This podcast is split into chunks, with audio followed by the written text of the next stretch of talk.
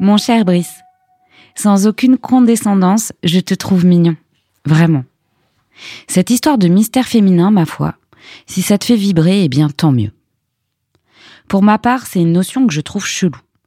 Car autant je trouve que la vie a ses mystères, autant il me semble que les femmes ne sont pas plus mystérieuses que n'importe qui qu'on ne connaît pas. Peut-être que cela tient au fait que l'on m'a enseigné les corps caverneux et que toute la société parle de ton phallus. Et alors je ne trouve aucun mystère à l'homme en général.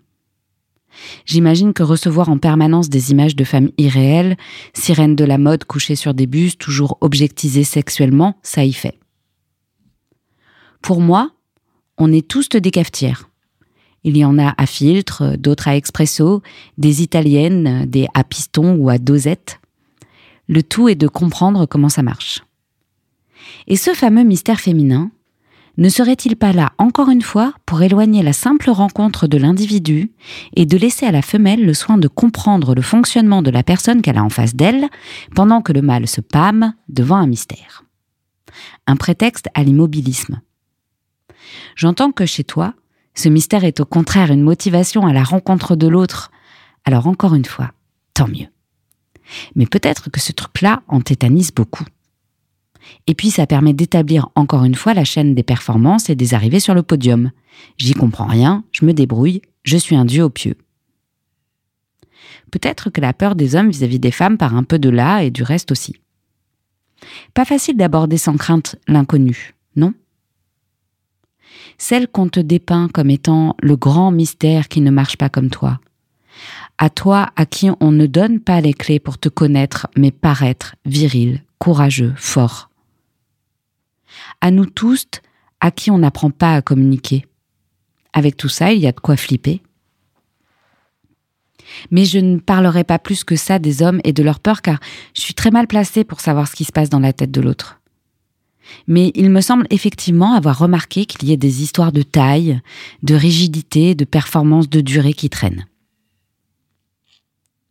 De mon côté, je vis des attentes d'élégance, de douceur de ma peau sans poils, de minceur, de minceur, de minceur, de souplesse, d'écoute, de soin, de répondre aux besoins et en même temps dans cette peau de sainte mère d'être une magnifique cochonne.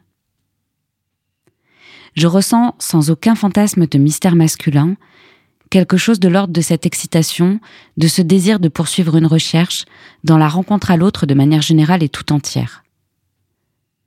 Le mystère d'une humanité. Quand je fais l'amour avec quelqu'un, quelqu'une, il y a dans ce partage et cet abandon un vertige, un lâcher-prise pour vraiment s'écouter et s'accorder.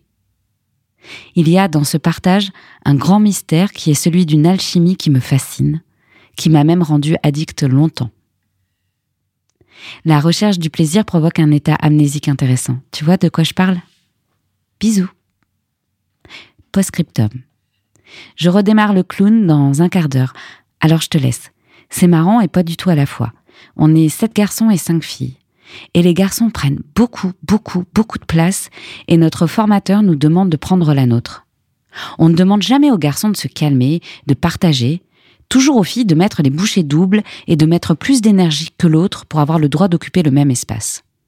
Intéressant, non? C'est dans ces endroits-là que je comprends les besoins de non-mixité dont je n'ai pourtant pas spécialement envie. Postscriptum 2. C'est comme si dans la cour de récré, les garçons occupaient tout le terrain pour jouer au foot, et au lieu de séparer la cour pour faire de la place à tout le monde, on demanderait aux filles d'aller prendre leur place dans le jeu imposé. Rebisous